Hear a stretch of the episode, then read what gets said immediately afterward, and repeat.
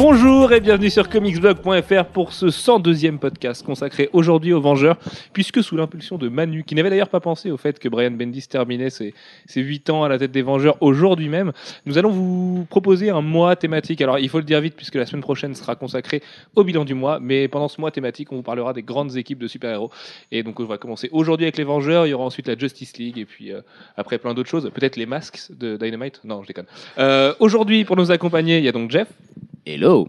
Il y a Skylex, et Alex Lecoq, et Alex. Il faudrait que tu arrêtes de donner toutes mes itérations de nom à chaque fois.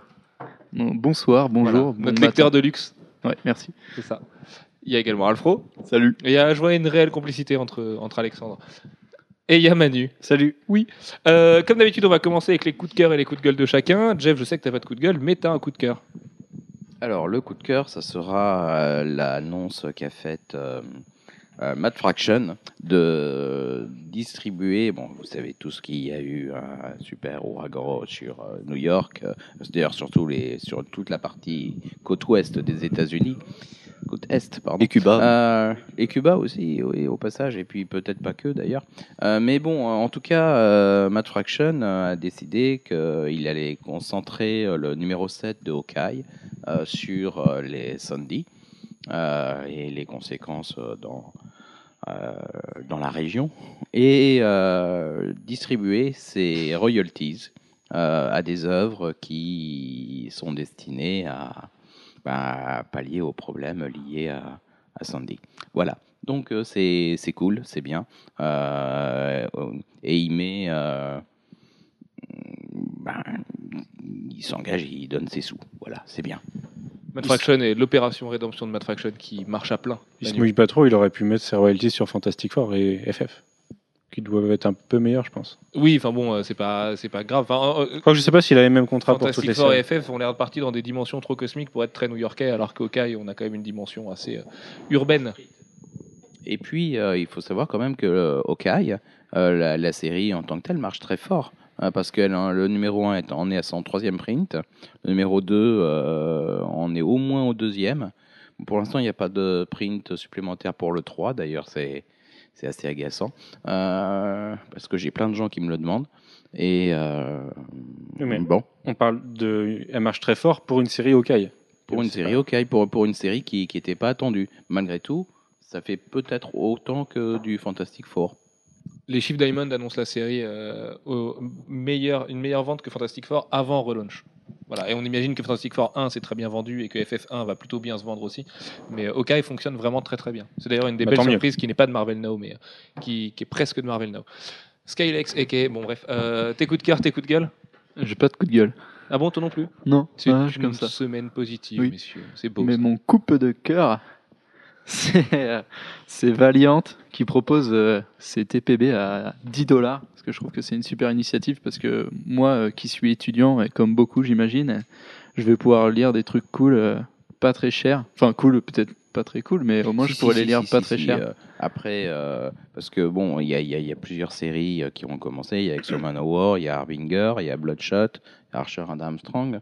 Euh, et euh, sur les euh, bah, sur les quatre cités, il y en a au moins trois de très bonnes. Euh, au moins deux de très bonnes, et puis euh, et, puis certaines qui sont un petit peu moins bonnes. Mais Harbinger est vraiment très bon, Bloodshot est vraiment très bon aussi. Euh, Archer Armstrong, je suis un peu mm, un peu entre les deux. Et Exo Manowar, ben, c'est le premier qui est parti. Pas trop aimé le début, alors peut-être que ça s'arrange par la suite parce que j'ai pas mal de gens qui continuent à le lire. Donc euh, ça, ça semblerait vouloir dire que la série euh, s'est bien installée, a bien pris ses marques. Euh, voilà. Donc si vous n'avez pas lu de Valiant, lisez ça, c'est vraiment cool. Ce qui est marrant là-dedans, c'est qu'on sait que Valiant a une santé économique fragile, ils se cachent beaucoup, pas vraiment là-dessus, et du coup ils prennent le risque. Ça, ça peut être à double tranchant parce que du coup, c'est de miser sur euh, plus de ventes mais moins de, de marge et moins de rentabilité, plutôt que l'inverse. On, on pouvait imaginer euh, qu'ils allaient tabler sur leurs fans hardcore et vendre des hardcovers à 25 euros par exemple, enfin 25 dollars, et du coup en vendre peut-être moins. Là, là, c'est, moi je pense un petit peu comme une opération de la dernière chance où ils se disent euh, bon bah écoute autant en écouler plein et de les faire à 10 dollars parce que bah, c'est peut-être comme ça qu'on va trouver un nouveau public plutôt que d'essayer de miser sur un public de fans hardcore qui est très maigre hein. aujourd'hui Valiant c'est des vraies petites ventes et, et du coup des gens qui auraient déjà ces séries là et qui seraient peut-être pas prêts à les racheter moi je vois plus ça comme ça Surtout qu'à côté, il y a aussi Image euh, qui les vend déjà à 10 dollars leur série, donc il fallait bien Les qu'ils se mettent euh, ouais. au même niveau. Quoi. Ouais, ouais. Il y, a, il y a ça aussi. euh, alors la, la- la différence, c'est que Valiant, c'est aussi un univers. À la base, euh, c'est ce que euh, quand Jim Shooter a créé Valiant il y a très longtemps, euh, il, il était parti de l'idée qu'il allait créer un univers. Euh, là, on reprend un certain nombre de personnages qui faisaient partie de cet ancien univers. Bon, on les met à une nouvelle sauce, euh, mais c'est toujours un univers. Et euh, euh, l'ensemble. L'ensemble se rejoint. Alors pour l'instant c'est pas clair hein, parce qu'il n'y a pas de, il y a, peu de crossover. Mais mais si si si si il y a, y a déjà Ninjak qui rencontre euh, Exo Manowar.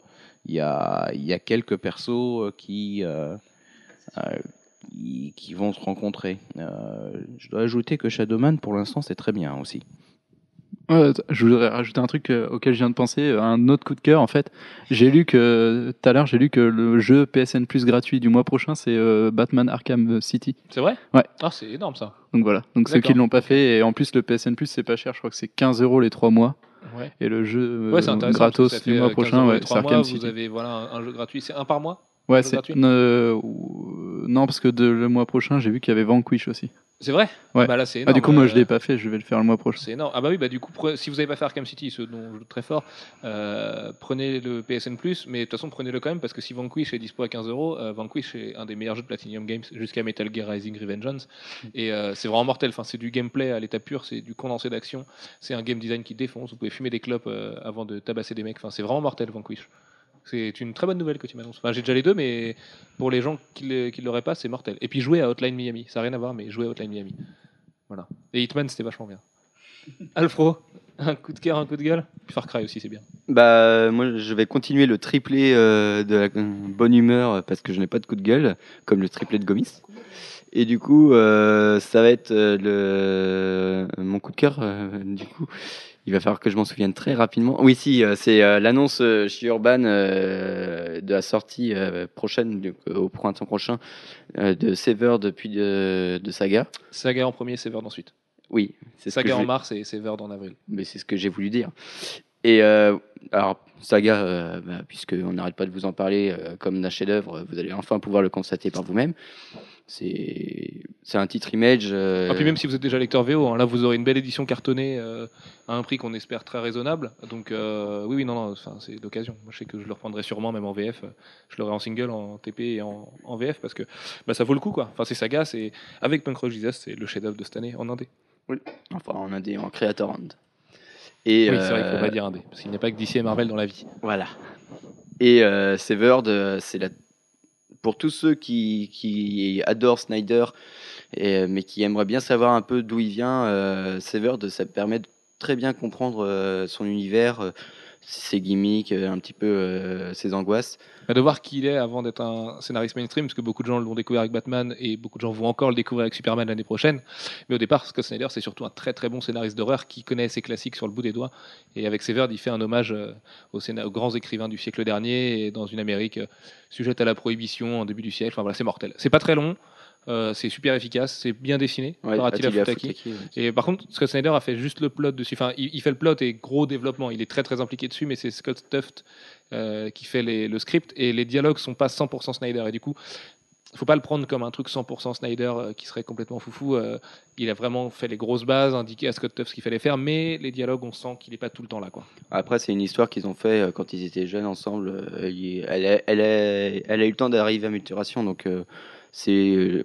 En fait, on peut pas savoir ce qui appartient à Snyder ou ce qui appartient à Tuft, mais euh, voilà, c'est une pure histoire d'horreur. C'est vraiment. euh, Enfin, c'est euh, une très très bonne surprise. Puis ça devrait être proposé en un seul volume. Il y a eu 7 chapitres de Ouais. Severed, il me semble. Donc voilà, un prix qui devrait être raisonnable aussi. Aucune raison de passer à côté. Euh, Urban vous propose, à, l'exception du, du one shot qu'il a fait sur la torche d'Iron Man Noir qui sont dispo chez Panini, enfin le, le one shot non, mais euh, comme ça, ça vous permettra d'avoir tout Scott Snyder en VF et c'est quand même pas rien quand on sait que c'est le mec qui est le scénariste de 2012. Quoi. D'ailleurs, ça me fait penser qu'on on va vous préparer là euh, très vite dans les jours qui viennent les Comics Blog Awards de 2012. On va proposer de voter pour la meilleure série, la meilleure mini-série, la me- le meilleur crossover de l'année, le meilleur dessinateur, le meilleur scénariste, le meilleur encreur, le meilleur coloriste. Enfin voilà, tout plein de trucs comme Eisner Awards, sauf que nous, on va pas élire que des trucs indés pour faire bien. Est-ce que Sonigo est dans les meilleurs coloristes? Ah, peut-être, mais euh, je ne pense pas. Non, mais on remarque que dans les meilleurs coloristes, s'il faut en sortir 5, oui, Sonigo en fait partie, de toute façon. Non. Bah, si, je vois pas. euh, tu vois, dans, dans le top 5, c'est quand même le mec qui bosse le plus. T'as Laura Martin, Alex Sinclair. euh, Euh, Dave Williams. euh, Enfin, non, tu tu t'en trouves. euh, Non, Sony- la Sonigo. preuve. Bah, Laura Alred et euh, en cinquième. Euh, Alred, c'est pas non plus comme si elle avait bossé à mort en 2012, euh, tout ça, enfin, tu vois. Bref, on, bah, on vous fera des awards et puis on réfléchira à savoir si Sonigo mérite sa place on va le top 5 s'entretuer pour les faire un. Non, je pense pas, je les ferai. non, je. Non, tu le feras, les coloristes. tiens. Euh, Manu, coup de cœur, coup de gueule? Tout à Tu fait. feras les encreurs aussi, parce que les encreurs, moi je suis nul. Et moi, je suis désagréable, je vais avoir un coup de gueule. Mais c'est vraiment parce qu'il fallait le chercher. Enfin, c'est pas parce qu'il fallait le chercher, c'est que j'ai réussi à le trouver parce que. Voilà. Enfin, bref, euh, mon coup de gueule. Désolé. Mon coup de gueule, c'est c'est l'annonce de Dexter Soy sur le fill enfin le tie-in de Superior Spider-Man pendant Dexter Edge of- Soy pour Jeff qui me fait une tête absolument mémorable. C'est le monsieur qui a commencé sur euh, Captain Marvel, Voilà. les trois premiers numéros, qui a un style euh, très peint, tout ça. Alors moi j'aime beaucoup, mais bon. Bah, moi, je trouve qu'il fait. Enfin, c'est beau pour euh, juste une image, tu vois. Mais c'est pas très dynamique, c'est pas fait pour un comics dynamique. Et là, il va quand même dessiner Superior Spider-Man pendant un tie-in sur Edge of Ultron. Et moi, non, ça, ça me va pas, moi. J'aime pas le. Bah, c'est vrai que c'est pas. J'aime pas le par style rapport pour. l'équipe Camuncoli, euh, Ramos, Stegman. Oui, Ouais. bon, ça colle pas. Et ça forcément. sera, dé- ça sera écrit par euh, Christos Gage, par contre, qui, est- qui pas bien. mauvais. Voilà, ça fait plaisir de voir Christophe Gage sur Voilà. des grosses séries. Lui qui, qui était euh, peut-être notre grand absent de Marvel Now, au moins il Mm. pourra faire deux trois petits trucs. euh, Apparemment, il devrait alterner avec, euh, avec Dan Slott sur la série, régulièrement. ok. Ce qui est plutôt bien parce que Ouais. Christophe Gage écrit très bien, il a de l'humour et pour Spider-Man ça marche bien. Notamment l'épisode où Spider-Man était prof à l'Avengers Academy qui était vachement vachement cool. Euh, coup de Coup de cœur. du coup? Mon coup de cœur, c'est l'annonce, euh, la confirmation, mm, non l'annonce même, de Ian McKellen et Patrick Stewart pour euh, X-Men Days of Future Past, parce que ça montre que, que la Fox a décidé d'unir son univers et de, de rejoindre les deux trilogies. Enfin, les deux attends, trilogies. ça ne parlera deux- pas forcément à tout le monde. que tu nous Oui, dis. sur la, suite de X-Men First Class. C'est Professeur Xavier dans X-Men 1, 2, 3. C'est Et ça. Ian McKellen, c'est Magneto dans X-Men 1, 2, 3. Sachant qu'ils vont du coup rejoindre Michael Fassbender, qui est Magneto de X-Men First Class, et James McAvoy, qui est le professeur X de X-Men First Class. Et X-Men Days of Future Past étant la suite de X-Men First Class, qui n'est pas réalisé par le réalisateur de X-Men First Class, qui ne le produit juste. Et c'est Brian Singer, qui était le réalisateur de X-Men 1, 2, 3, qui récupère la réalisation. Non. Un, deux. 1, 2, pardon, oui, parce que c'est oui, c'était le Touch C'est Brett Ratner. C'était Brett Ratner, oui, tout à fait. Donc Voilà. voilà, donc ça veut dire qu'ils vont unir les deux époques, enfin. Ouais. Donc c'est un. De toute façon, on savait que c'était une histoire euh, de de, de voyage dans le temps. Voilà. Merci Alex. Et on ne sait pas encore euh, quelle sera la partie de la, enfin, la part du passé, et la part du futur. Ce sera surtout le passé, à mon avis, et l'équipe de First Class. Mais euh, mais au moins c'est. Tu crois? euh, Moi, je vois plus ça dans le futur, perso, mais. Moi, je vois plus ça dans le passé quand même. C'est vrai? Ouais. Ah ouais? Un mélange, ouais, ouais, de toute façon. Ou 50-50. ouais. Mais c'est cool de voir des, des, des histoires de lignes temporelles au ciné, de temporelles au ciné comme ça euh, dans un média, enfin dans un film ultra mainstream parce que C'est- c'est aussi, ça, ça permettrait de, ça permettrait d'amener éventuellement des, des modifications temporelles qui pourraient euh, éjecter une partie euh, de. Qui pourrait éjecter Wolverine. Origins, par exemple. Non, Wolverine Origins, ça je pense pas. Euh, mais par contre, X-Men 3, euh, voire même une partie des, des des premiers films X-Men. Bah, de toute façon, pas. vu ce qui arrive au corps de Xavier à la fin de X-Men 3, euh, oui, pour que Patrick Stewart revienne, il faut qu'il y ait des modifications temporelles de toute façon. Mhm. Ou que ça soit avant les premiers X-Men. Ou... Euh, mais tu sais que dans les, dans les bonus à la fin, tu, tu as Moira qui lui parle. oui, mais il Xavier. lui parle pas à lui dans son corps, il lui parle à lui dans le corps de quelqu'un d'autre. Oui. On le sait ça On en Oui. est sûr Oui, On l'a pas vu. si, si. Il est dans le corps d'un malade de Moira Taggart. euh. Ah oui. Ouais, ouais. Bon, d'accord. Enfin bref, voilà. C'est quand même une très bonne nouvelle. Euh, et puis moi, du coup, mon coup de gueule pour commencer en étant négatif comme Manu, c'est l'interruption d'American Vampire euh, parce que Blacklist vient de se finir aujourd'hui. D'ailleurs, il- selon Scott Snyder, c'était euh, la fin d'un de ses plus grands arcs sur American Vampire. Et puis, c'est vrai que c'est souvent lié aux séries indé, encore une fois, parce qu'il n'y a pas que Marvel et DC dans la vie, de faire des pauses comme ça, mais c'est souvent assez désagréable. L'avantage, c'est que Urban Comics va pouvoir rejoindre, rejoindre la continuité actuelle et rattraper un petit peu son retard, puisque Urban va republier les premiers tomes d'American Vampire et qu'il va falloir leur laisser du temps, même si on a vu avec 100 Bullets, euh, Scalped, DMZ et Fables qu'ils n'ont pas besoin de beaucoup de temps pour publier beaucoup de séries Vertigo. Mais ça veut surtout dire que les hardcovers et tout, ça va se calmer en VO. Et euh, moi, j'aime bien euh, manger mon American Vampire de temps en temps. Et je me dis qu'entre le, la- le hardcover 5 et le hardcover 6, il va peut-être se passer un an. Mais surtout que le, long, quoi. le prochain est quoi Le prochain hardcover en Mars, on avait Mars, vu ouais, Mars ou février, je crois. mars. Donc euh, ouais, ouais. Du coup, après ça, ça va être et qui contient Blacklist, du coup, et du coup la fin de ça. Euh, du coup, c'est vrai que ça fait bah, un petit peu long, quoi. On va devoir attendre un an avant le hardcover 6. Bon, au-delà de ça, euh, si ça peut permettre de, à la série de garder tout son intérêt, euh, sachant que c'est- en fait c'est Raphaël Albuquerque qui a besoin de temps pour voir un petit peu autre chose, parce que autant Scott Snyder peut boucler 5 séries par mois en tant que scénariste, autant Albuquerque peut pas le faire. En même- temps, je trouve ça bien, puisque on avait peur avec la multiplication des séries de Snyder qui se dissipent, et là, ça lui permet d'avoir au moins une pause là-dessus pendant un moment et Tout à fait. de se concentrer sur le reste. Et puis ils se font pas la gueule, hein, puisque Snyder a Ouais. déclaré qu'Albuquerque bosserait avec lui sur une de ses séries en 2013, donc soit du backup sur Superman, soit du backup sur euh, Batman, par exemple, sachant qu'Albuquerque a déjà fait le backup de Night of the Owls. Euh, et puis du coup mes coups de cœur, alors c'est deux petits coups de cœur. Pre- le premier c'est les comics de la sélection officielle d'Angoulême 2013, puisque comme tous les ans on sera à Angoulême cette année pour faire la fête correctement. Euh, et puis en fait on retrouve plein de titres de qualité à Angoulême. On retrouve Day Tripper des frères euh, Gabriel Ba et Fabio Moon, qui seront d'ailleurs présents sur place sur le stand d'Urban Comics. Euh, Fables, voilà le classique, mais qui est enfin reconnu à sa juste valeur aux yeux d'Angoulême. Euh, La Ruche de Charles Burns, pour le côté un petit peu plus underground, là aussi il faut le dire vite. Euh, 23 prostituées de Chester Brown. Et surtout Walking Dead, numéro 16, qui arrive euh, dans la sélection officielle pour gagner le Grand Prix d'Angoulême, et ça c'est quand même pas rien. Euh, et puis en plus Charlie Adler sera présent sur le stand de Delcourt, donc on peut imaginer qu'il y a peut-être une relation de cause à effet. Euh, et dans la catégorie polar, eh ben, c'est hyper bien parce qu'on trouve le tueur de la Green River, euh, qui est Paris Shankama, qui est un très très bon titre, qui fait pas beaucoup parler de lui, mais qui est vraiment très bien. Et puis surtout Fatal d'Ed Brubaker et Sean Phillips. Ce serait vraiment bien que Fatal gagne le prix du meilleur polar. Ça donnerait un petit peu de de corps aux comics là-bas, parce que Dieu sait qu'Angoulême n'est pas très très euh, orienté vers les comics. Et puis dans la catégorie patrimoine, on retrouve l'anthologie Creepy, euh, qui est sortie chez Delirium, et Creepy c'est quand même un classique là aussi, beaucoup de Bernie Wrightson, tout ça. Euh, Batman année 1 de David Mazzucchelli et Frank Miller, bon celui-là je pense qu'il n'y a pas besoin de le présenter. Et puis Terry et les pirates de Milton Caniff, qui est ressorti cette année chez B d'artistes, peut-être. Bah, je sais qu'on les a à la boutique, mais euh, On les a à la boutique, oui. qui, sont, qui est un classique des années, des années 30. euh, S'il y a C'est des un classiques. gros classique. Voilà. Un gros, gros classique. Une grosse influence pour euh, les comics après. Tout Mais c'est du strip. Donc, euh, C'est un peu pas, c'est pas particulier. tout à fait. euh, Après, c'est une pareil. collection patrimoine. Enfin, c'est vraiment un prix patrimoine.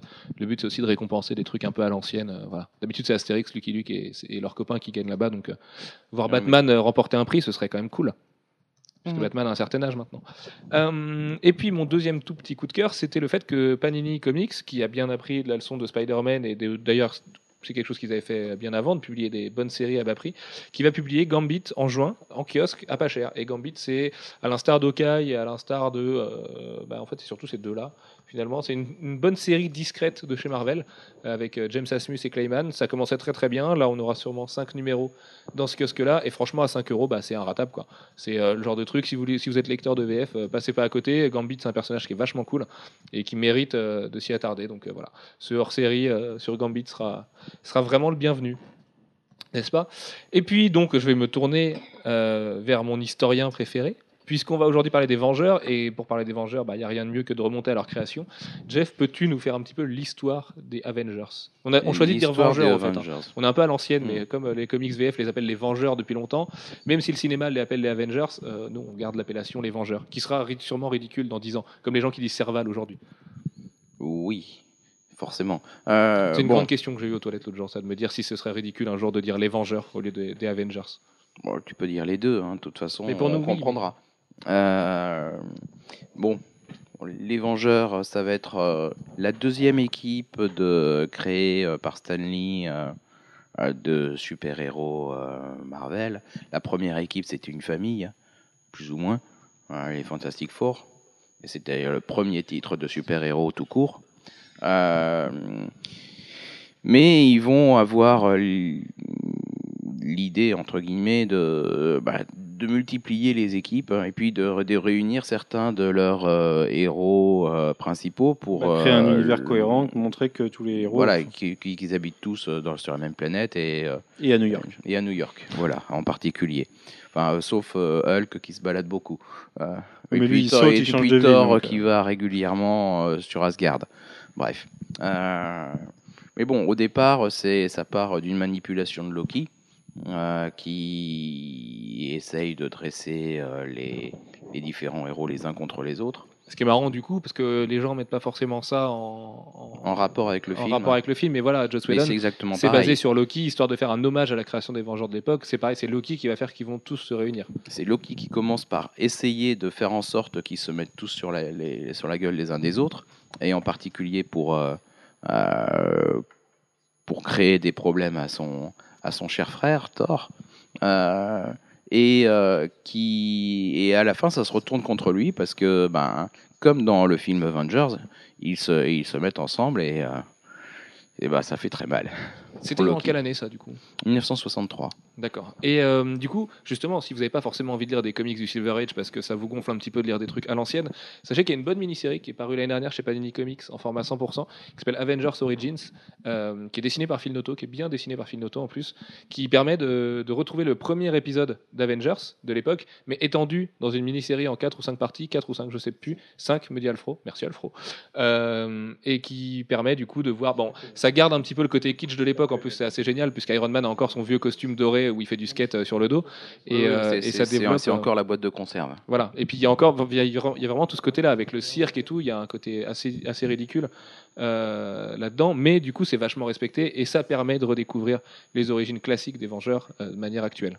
Hum, Sinon, vous pouvez aussi vous récupérer le Marvel classique numéro 1, dans lequel il y a les, il y a les, hum, les premiers épisodes de la plupart des grosses séries Marvel, dont le premier épisode des Avengers. Il y Voilà. a aussi Avengers euh, Earth Mightiest Heroes qui était sorti. euh, Qui était une sorte d'adaptation de réécriture des débuts. euh, C'est une mini-série en 12 parties, il me semble. ça, ça va faire deux, qui est deux- sorti- ça oh, va il- 200% chez, chez Panini? Je sais pas. Deux numéros de Euh, 100%, il me semble. mais euh, c'est quelque chose qui, qui est sorti il y a 7, 7 ans à peu près aux États-Unis, 6-7 ans, et qui a dû sortir euh, il y a, il y a 5 ans à peu près euh, en VF. Euh, ça fait euh, des, euh, des manières plus modernes de lire des histoires plus anciennes. Voilà. Alors, comment ils se réunissent, les Vengeurs? On parle de Loki, mais qui se réunit euh, Quand Quel personnage Qui intervient? Bah, euh, c'est Iron Man, la, la- la- la- Hulk, Thor, euh, la Guêpe et Ant-Man. Et c'est ça, les Avengers d'origine dans l'univers. euh. Voilà, justement, à noter justement encore une fois que Captain America n'en fait pas partie tout de suite, puisqu'il le décongèle Il- au numéro 4. Exactement. Euh, Captain America ne fait pas partie de, de l'équipe complètement d'origine. Il vient très très vite, mais il ne fait pas encore partie euh, de, de l'équipe au départ. Là, il s'agit au départ de réunir quelques-uns des porte-drapeaux, euh, des portes-étendards de, de Marvel euh, pour essayer de, de capitaliser sur leur vente individuelle pour que, euh, d'une part, euh, si quelqu'un lit Thor mais ne lit pas Hulk ou ne lit pas euh, Iron Man, il puisse avoir éventuellement envie d'aller lire Iron Man et Hulk. Euh, et réciproquement, euh, ceux qui lisent euh, Iron Man pourraient très bien avoir envie d'aller lire Thor. Voilà. Et il y a un truc qu'on n'a pas mentionné, euh, qui sont les deux auteurs créateurs des Vengeurs à l'époque? Stanley et Jack Kirby, comme, Comme tous les quasiment, quasiment tout, euh, sauf, euh, bah, sauf Spider-Man, Doctor Bah, c'est eux qui ont Strange. créé les cinq personnages de toute façon qui forment les Vengeurs au départ. euh, Mais- oui. Mais, Captain America n'était pas là au premier numéro, Al- Alfro. Il faut écouter. Attention, Alfro. Hein. Mhm. Ça va pas du tout, ça. hein. Et euh, euh, est-ce que, et- parce que là après on va revenir sur les grandes époques des Vengeurs, mais est-ce que déjà cette première année peut, enfin, est revue aujourd'hui comme une grande époque? Et c'était quoi les thèmes fondateurs au dans les premiers épisodes des Vengeurs, qui Ouais. paraissent loufoques hein, quand on les regarde aujourd'hui je suis pas sûr qu'il y ait des gros thèmes fondateurs. Là, on est vraiment sur des, sur des one-shots. Euh, on est encore euh, sur une époque où il n'y a pas un vrai suivi d'un numéro à l'autre et où euh, chaque, euh, chaque épisode euh, se centre sur, sur des choses différentes. On va quand même avoir la- l'apparition de Captain America. Avec l'apparition de Captain America, il y a la mise en place d'un des premiers subplots avec la poursuite de Zemo qui, va, qui va aboutir une, une, vingtaine d'épisodes plus tard à l'apparition de Wonder Man, enfin Power Man à l'époque. Euh, et puis après, il, deviendra Wonder Man parce que entre temps, il y a Luke Cage qui, qui a pris le nom. Euh, voilà. Et Euh, très vite, on a des changements de l'équipe aussi. On a Hulk qui devient, enfin, qui se révèle être très instable et qui quitte l'équipe. Très très vite, oui. Ben, Hulk, de toute façon, il est difficile à contrôler. Et puis, euh, et puis peut-être qu'avoir Hulk et Thor dans la même équipe et Iron Man, ça commence à poser des problèmes de, de force de frappe euh, par rapport aux adversaires. Bah, ça, on y reviendra, mais c'est un, problème qui est, qui est assez récurrent dans, dans les, Bah, c'est un problème qui est récurrent pour chez les. Vengeurs. D'ailleurs, je pense que ça fait partie des raisons pour lesquelles, euh, assez rapidement, euh, ils vont évoluer d'autant plus que très très vite, Ant-Man devient Giant Man. Au lieu, au lieu de rétrécir, il grandit. Et que, euh, bon, sans être dans la catégorie de Thor ni de Hulk en termes de, force, il est quand même très, très, très costaud aussi. Euh, donc, on a une armée de gars qui sont très forts. Euh, et ça pose vraiment un, problème, ce qui fait que rapidement, au bout d'une vingtaine de numéros, ben, les membres originaux, à part Captain America, qui, est apparu au numéro 4, on va le répète, vont, vont partir parce que euh, y a, ils font la place à d'autres personnages. Il y a une première nouvelle équipe de Avengers euh, qui, qui est mise en place avec un seul membre euh, vraiment essentiel, pilier de Captain America. Et puis la, la guêpe et Giant Man qui restent. Mais c'est là qu'on a l'adjonction de Hawkeye et de euh, Quicksilver et Scarlet Witch. Tu parlais là de Captain America. Moi, ce que j'adorais à l'époque, c'est tout le côté. euh, qui d'ailleurs devrait être dans Avengers 2, mais qui était déjà dans Avengers 1, euh, la difficulté d'être une équipe au sein des Vengeurs. Là où la Justice League, pour eux, ça paraît très simple. hein. Même quand tu relis nos Frontier aujourd'hui, bon, on se met ensemble, on casse la gueule des méchants et basta, même si c'est un peu plus profond, évidemment. Là, on sentait quand même dans les trois premiers numéros que ça allait pas trop, parce que les, leurs comportements euh, respectifs étaient assez euh, euh, antinomiques les uns des autres, et voilà, c'était un peu compliqué. Tony Stark, il a pas forcément envie de se mélanger. Hulk, il a deux, trois problèmes de caractère. Thor, ça reste un dieu. Euh, la guêpe et, et son mec, bon, bah voilà, ils sont un peu dans leur coin. Et Captain America un va arriver un peu comme par un- rapport aux autres aussi En plus, au ils ont un départ. complexe, ouais, ils ont un complexe de taille, c'est dur à vivre. Euh, Captain America va arriver un petit peu comme le, le- le personnage qui va tous les lier. Fédérateur, ouais. C'est vraiment sa place. Bah, comme dans le film. hein. Euh, au départ, ils le contestent tous, et puis euh, après, ils suivent les ordres.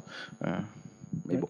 Mais d'ailleurs, euh, c'est intéressant ce que tu dis, puisque même au début, Tony Stark est pas là en tant que membre fondateur des Vengeurs et en tant que Tony Stark Iron Man, il est, il est là en tant que, que financier, enfin, apporteur de, il a- il apporte apporteur de moyens, oui. voilà, et le manoir. Mm. Et euh, Iron Man n'est pas censé être Tony Stark. Iron Man, c'est censé être le garde du corps de Tony Stark, et c'est comme ça qu'il apparaît auprès des Vengeurs au début. Mm. Et c'est que plus tard qu'il révélera sa vraie identité. Donc Bien on a, plus tard, hein. oui, Euh, bien, bien, bien plus tard. On a, on n'a pas cette confiance euh, qu'on pourrait croire absolue directement. Et euh, c'est pas exactement la configuration qu'on a dans les films, par exemple. Puisque dans les films, euh, Tony Stark surprend tout le monde à la fin du premier en annonçant qu'il est Iron Man, ce qui s'est absolument pas fait dans les comics. C'est un Mhm. personnage, c'est peut-être le premier dont l'identité secrète a été révélée, mais ça s'est fait que bien plus tard. Et à l'époque, on n'était pas dans la même configuration et c'était Bah, le concept de- d'identité secrète était, euh, était quelque chose de très très fort euh, dans, chez les héros Marvel. Les seuls qui n'avaient pas d'identité secrète, c'était les Fantastic Four. Euh, parce qu'au départ, ils n'étaient pas apparus euh, masqués. Euh, et du coup, ben, ils n'avaient pas d'identité secrète. Ce qui d'ailleurs leur pose régulièrement des problèmes, parce qu'ils se font toujours attaquer dans leur Baxter Building, ou dans la rue, ou peu importe. Voilà. Euh, mais euh, l'identité secrète était vraiment quelque chose de très très très important et de très ancré chez chacun des chez chacun des personnages dans leur série individuelle. Bon, à part Bruce Banner, dont beaucoup savaient qu'il était Hulk. Euh, voilà, pour le reste, pour le reste, c'était euh, l'identité secrète était vraiment essentielle. Et oui, euh, au départ, Iron Man, son, son job, entre guillemets, c'est d'être le garde du corps de Tony Stark. C'est-à-dire que dès qu'il y a des soucis, il apparaît. Euh, bon, Euh, et on remarque, et on remarque l'occurrence, Tony Stark disparaît. Euh, mais c'est normal puisqu'il a été mis à l'abri par Iron Man. Voilà. Alors, moi qui n'ai pas lu les très vieux comics Avengers, est-ce que Tony Stark avoue son identité aux Vengeurs avant de se déclarer publiquement ou est-ce que ça se fait en même temps?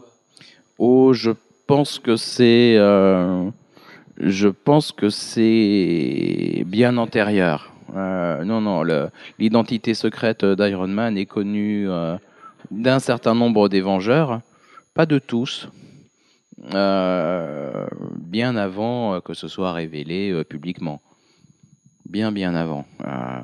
Y a, ça va prendre un certain temps, mais ça va, ça va se faire.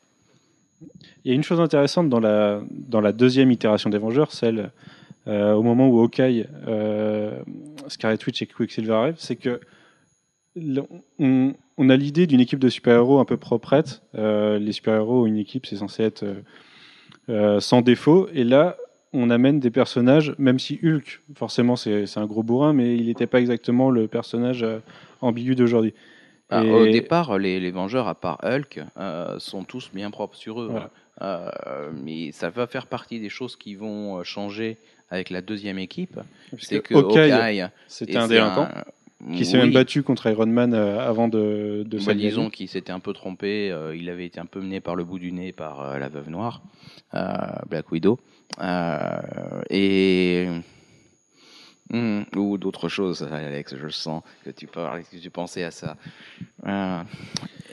Et et d'un autre côté, Quicksilver et Scarlet Witch, qui sont des membres de la confrérie des mauvais mutants, les enfants de Magneto, et qui sont recherchés par la justice au moment où ils intègrent les Vengeurs. oui, mais euh, qui qui se sont déjà à l'époque euh, euh, séparés de Magneto parce qu'ils ne pouvaient pas le suivre, ils voulaient plus le suivre.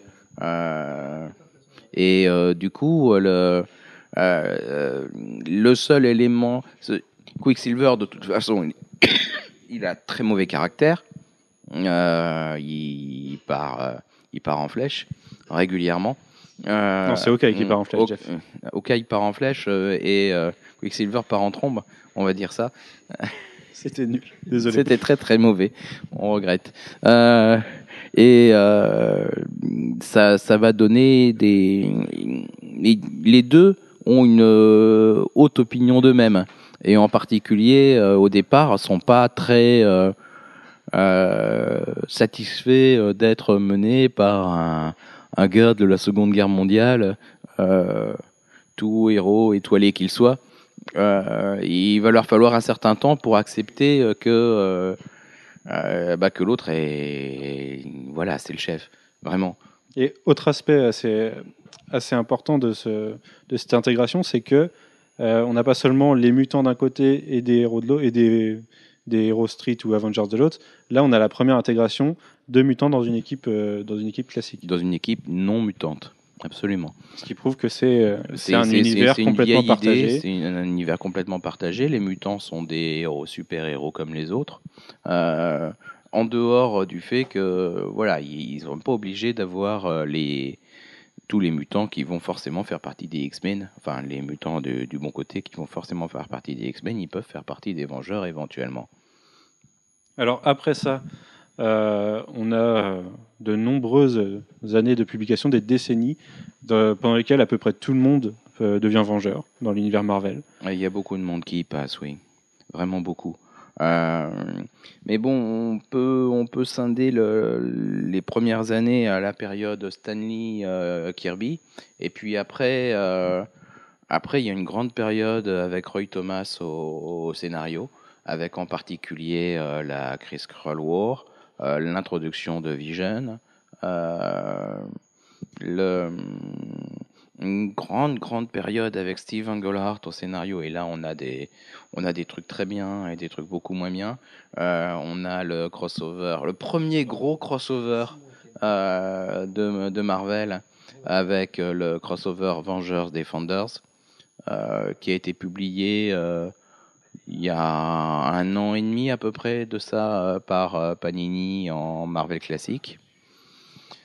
Euh, et qui est vraiment le premier crossover euh, soutenu. Euh, Jusqu'à présent, il y avait eu que des trucs qui avaient fait un ou deux épisodes. Là, c'est un truc en à peu près 10-12 parties. Avec, on passe de Avengers à Defenders, de Defenders à Avengers, etc. Et c'est un gros arc. Bon. Il y a, avec Steven Gollard, il y a encore l'arc de la la Celestial Madonna. Avec. euh, je me souviens même plus comment elle s'appelait. Mantis. qui va être republié par Panini dans très peu de temps. Euh, il est juste décalé légèrement. Je crois qu'il devait sortir en janvier. Euh, tout simplement parce que Marvel US a des problèmes avec le matériel original et qu'ils n'ont pas pu le fournir à Panini pour l'instant. Ah ouais. Ouais, ouais. Il va être republié, euh, je sais plus dans quelle collection, mais j'ai vu que Panini a annoncé le, le retard euh, pour, enfin, pour cause de matériel manquant. Ça doit être un best-of parce que c'est pas une republication. De toute façon, c'est une première publication et peut-être qu'une fois épuisé, il arrivera à. Non, c'est encore, euh, c'est encore Twitter, Alfro, qui te demande euh, d'arrêter de- de- d'essayer de, dissiper tes, tes petits copains là. Hein c'est pas possible ça?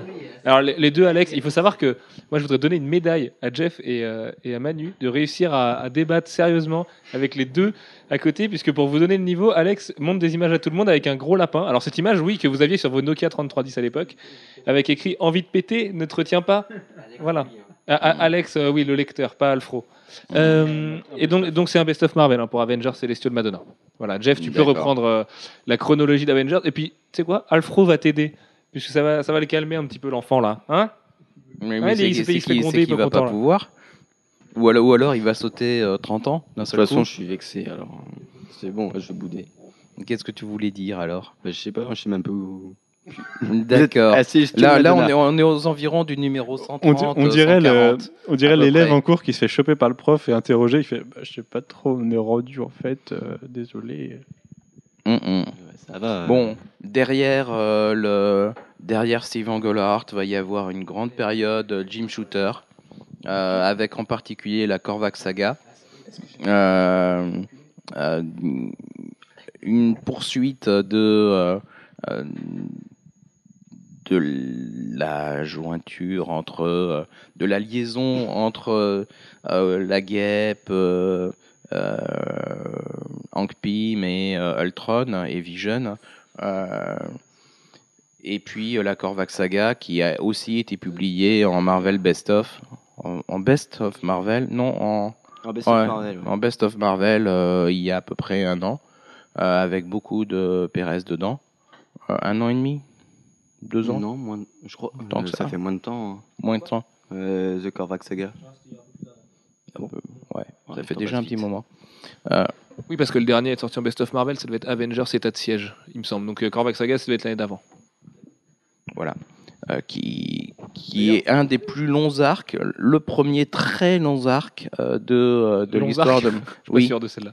euh, très long arc, très long arc. Juste le petit fun Oh, fact oula. éditorial, ce qui est marrant, c'est que Panini eux-mêmes d'ailleurs savent pas s'ils doivent dire Vengeurs ou Avengers, puisque sur la couve c'est souvent Avengers et sur la tranche, enfin sur le dos, c'est écrit Vengeurs. Voilà. Donc, quoi, eux aussi se posent la même question existentielle que nous? Bah, il faut dire que la marque forte, c'est Avengers. Bah, ils ont le problème que c'était fortement connu en tant que Vengeur Voilà. et que maintenant avec le film, euh, ça devient populaire en tant qu'Avengers. Donc forcément, il faut vendre les deux. Hmm. Bah, c'est comme pendant un certain temps, euh, ce qui était connu en France, c'était l'araignée, euh, pas Spider-Man. Euh, Voilà, c'est beaucoup plus discutable. Spider-Man, parce qu'il y avait le dessin animé Spider-Man. Et euh, clairement, c'était pas l'araignée. Ah si, c'était l'araignée aussi. Bon, d'accord. Tu, tu viens de citer euh, Ultron dans, dans cette dernière saga. Euh, on, va, on va y venir au, au grand euh, vilain des, des Vengeurs, puisque bah, forcément, face à une équipe comme ça, il faut des gros vilains. Des gros vilains. bon. Et... Grand vilain. Désolé. ça va partir. Heureusement que Gwen n'est pas là. Et, et Ultron, c'est thème tout à fait d'actualité puisque on nous tease Ultron War, euh, qui est devenu Edge of Ultron d'ailleurs depuis depuis euh, bien 3-4 ans maintenant. Et, et voilà, c'est un, un- un vilain qui a été créé par Hank Pym à la base Ouais, c'est et qui est en devenu un des pires ennemis des, des Vengeurs. Mm, Bah, c'est une intelligence artificielle qui, qui a trouvé un corps qui, qui a été créé par, par Hank Pym et euh, qui s'est créé euh, son propre corps, qui s'est débrouillé pour faire oublier tout à, à, à, bah, Hank Pym. euh, qui a à la fois un complexe enfin qui a un gros complexe de Deep. Euh, il veut tuer le père et il veut, et il veut épouser la mère. Euh, donc euh, il veut récupérer la guêpe et euh, se débarrasser de son père. Mais il finit même par devenir la guêpe euh, dans les débuts de Mighty Avengers euh, post-Civil War, où il se transforme, où il prend la forme de la guêpe, carrément. Carrément. Oui, c'est vrai, oui, il y a ça, oui, c'est vrai. Et il ouais. prend le contrôle du. Bah, D'ailleurs, il prend le contrôle du- des ordinateurs du monde et il commence à prendre le contrôle du monde, un peu comme ce qu'on utilise pour Age of Ultron. Euh, renouvellement des idées, tout ça, c'est bien. Oui, oui, non, mais Ultron, il a... c'est un gros, gros ennemi des, des Avengers. C'est un des plus, euh, des plus récurrents. Euh, là, chaque fois qu'il vient, c'est très compliqué pour eux. Parce qu'en règle générale, ils se débrouillent pour être en adamantium et euh, du coup, ils ont beaucoup de mal à. Mais mm, il a son. Bah, c'est surtout un vilain qui, qui va être euh, qui va être- partir dans des délires parce qu'à chaque fois qu'un nouveau scénariste prend en main l'équipe, et ben ils vont en fait ils vont l'upgrader. Et en fait, comme il y a plein de scénaristes qui sont passés sur les Vengeurs, euh, du coup, le Ultron il devient mais surpuissant. Il y avait une histoire de Mark Waid comme ça où il y avait 10 000 euh, Ultrons euh, qui, euh, qui étaient tous en adamantium. Il y avait plus d'adamantium euh, dans les Ultrons que dans le reste de la Terre, mais euh, Oui, oui, là, largement. c'était devenu n'importe quoi. Mais voilà, ça c'est un peu le problème Ultron. Quoi. C'est, euh, il est toujours plus fort, mais euh, les Vengeurs, ils arrivent toujours à le battre. les Vengeurs ou les autres. Euh, puisque en l'occurrence, le Ultron euh, qui était euh, qui s'était transformé en guêpe s'était retrouvé expulsé dans l'espace et avait atterri dans les ordinateurs de des Nova Corps ou je sais plus ou des je sais plus exactement. Euh, bref, euh, pendant euh, Annihilation. Ouais, qui on peut compter d'autres comme ennemis récurrents et significatifs des Vengeurs pendant ces, ces 50 ans de publication? Kang. Kang. Pour moi, c'est après Ultron, c'est le premier c'est- sans doute, c'est même le, le premier, on va dire. Euh, c'est le premier ennemi euh, vraiment propre euh, aux, aux Vengeurs euh, et celui qui va régulièrement leur poser le plus de problèmes. Euh, Est-ce que tu peux raconter son histoire un peu Kang, le conquérant. bah, Kang le conquérant, il vient du Il a un futur. énorme problème de Il a, il y a très loin dans le futur, on ne sait pas exactement quand. Il a, il a domine le monde, il a envahi le monde et puis il se décide, euh, bah, il n'a plus rien à envahir. Euh, et du coup, il décide d'envahir le passé. Et puis, euh, puis tant qu'à envahir le passé, autant, à- autant l'envahir à une période où il y a des ennemis euh, dignes de lui. Euh, donc, euh, au début de l'âge des héros, euh, avec les, la formation des Vengeurs, au début des Vengeurs. Ah, il se dit, ouais, ça, je, vais, je vais me taper Thor, Hulk, Iron Man et les autres. Et puis ça va être cool. Et puis ça marche pas. Il se fait Ça renvoyer. marche jamais. Ça marche jamais. Bon, alors, comme c'est aussi un monarque que il- de temps en temps il rencontre à différentes périodes de, de sa vie, euh, il est plus ou moins agressif. Euh, il y a aussi de multiples futurs, donc il y a de multiples Kang. Euh, cer- certains, certains plus sympas que d'autres. À noter qu'on a eu ses origines finalement dans les Young Avengers. Bah, en fait, euh, on a- il y a de multiples origines Oui. puisque puisqu'ils divergent régulièrement. Euh, C'est le problème des voyages temporels de toute a le façon. problème des voyages temporels. On sait euh, qu'il est lié à euh, qu'il est lié à Ramatout, euh, qui était euh, dans un voyageur du, fu- du futur dans le passé qui a rencontré les Fantastic Four euh, pendant qu'il était empereur, euh, pendant qu'il était euh, euh, ah, euh, pharaon en Égypte. Euh, et c'est les Fantastic Four qui l'ont envoyé dans le futur. Euh, on sait qu'il y a un lien avec Immortus, euh, et qu'Immortus serait un Kang encore plus loin dans le C'est quoi temps. Immortus À part un nom de groupe de black metal? Euh, je crois que c'est d'abord un Immortus et ensuite c'est un groupe de black metal. Non, c'est Immortal, le groupe de black metal. Euh, mais le bah, Immortus, c'est le, c'est un futur possible de Kang. C'est un Kang qui qui règne sur le l'ensemble de euh, qui essaye de réguler le, le temps. Ah d'accord. Ouais. C'est le maître du temps, si tu veux. Ok. Euh, voilà. Euh, et Bon gars. En fait, c'est le problème avec Kang et les voyages temporels, c'est qu'on a un personnage qui est un peu à l'origine de lui-même. Mm. Et qu'on part dans tous les sens et que ça crée de multiples timelines qui sont. Comme le... Non, pas comme la foule à poule, puisque la foule à poule, c'est très simple. C'est une mutation, euh, voilà. Une œuvre de quelque chose qui a donné. un- Enfin bref. Euh, sinon, on a eu quoi d'autre comme grande période des Vengeurs?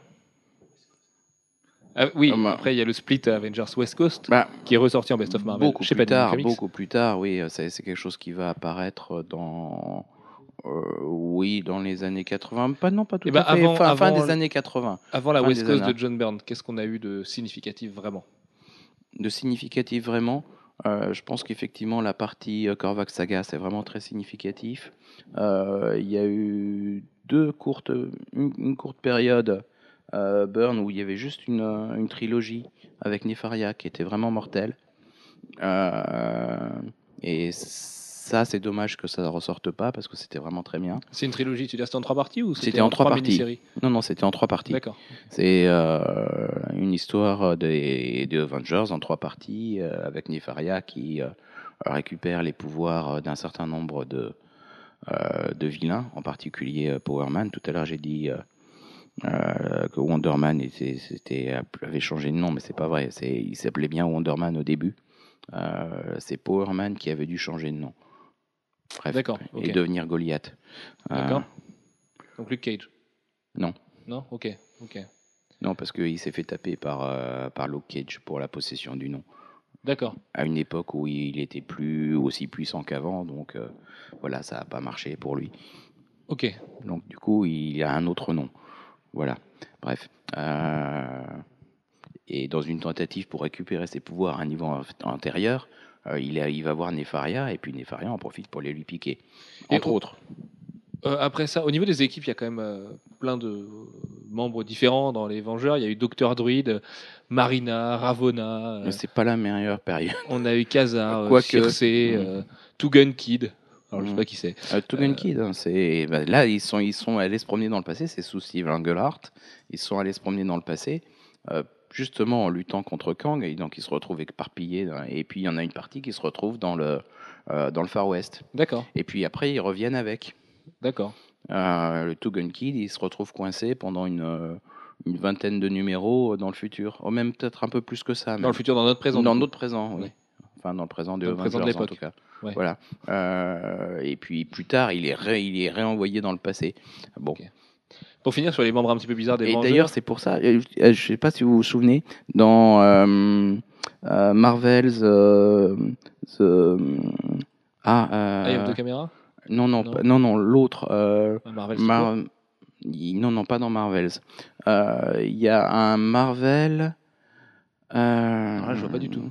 Le truc où, où ça part depuis les, les, les premiers super-héros euh, de l'univers Marvel. Avec, Il euh, s'est sorti il y a à peu près Gérald trois ans. Euh, euh, et Parel. Shield non, Non, parce qu'il y a Non, non, Shield non, qui non, remonte, mais à l'origine du Shield. non, du coup, mais, encore que plus loin, oui. Enfin, c'est- différent. ça remonte quand même très loin déjà, Shield. hein. Et c'est pas Marvel, c'est Marvel. Marvel, je sais plus quel Ah bah là, le titre de la mini-série. Euh, mais en gros, euh, le gars qui va guider euh, un des premiers héros vers le choix de devenir un héros masqué, ben, c'est justement le Togen Kid. D'accord. Parce qu'il savait que ce gars-là allait devenir le, allait devenir ce héros. C'est sorti il y, a, il y a trois ans à peu près aux États-Unis. Euh, c'est une mini-série qui se centrait sur euh, les, les héros euh, Marvel, enfin, de l'univers Marvel dans les années 30-40. Euh, Ça me dit rien du tout là comme ça. Bon bah écoutez, en- si vous savez de quoi et on qui parle, était, une série très très cool d'ailleurs. Donc je disais, pour finir avec les membres un petit peu bizarres des Vengeurs, histoire d'en de, d'en parler parce que c'est quand même toujours marrant. Il y a, éga- il y a également eu Mantis, euh, Dragon Lune, Swordsman.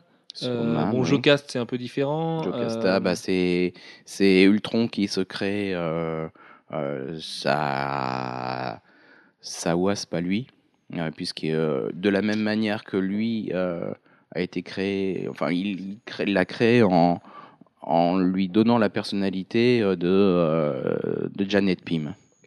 On a également eu. euh, Mais justement parce lui donne cette personnalité, elle se rebelle.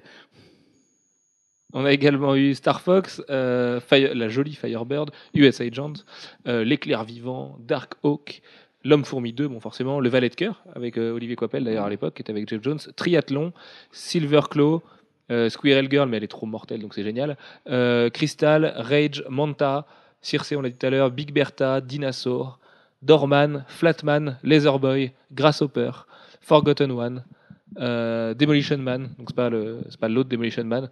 Euh, et puis voilà, je crois qu'on a fait le tour. Et puis on peut toujours rigoler du nom du pourpoint jaune, parce que moi je trouve que cette traduction est particulièrement a regardée. Yellow Jacket. Voilà, le Yellow Jacket. C'est vrai qu'en anglais, du coup, on se rend pas compte de ce que ça rend, mais le pourpoint jaune, je trouvais ça un petit peu rigolo comme nom, moi.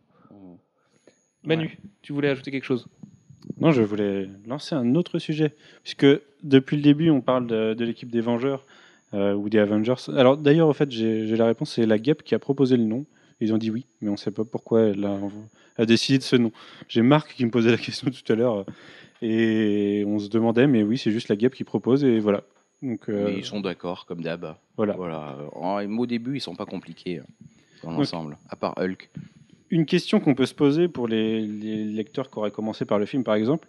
Euh, dans le film, les Vengeurs sont créés à, enfin, à, la, à la base à l'initiative du Shield, puis en fait ils sont indépendants puisqu'ils se créent pour. euh, Ils se Venger quelqu'un.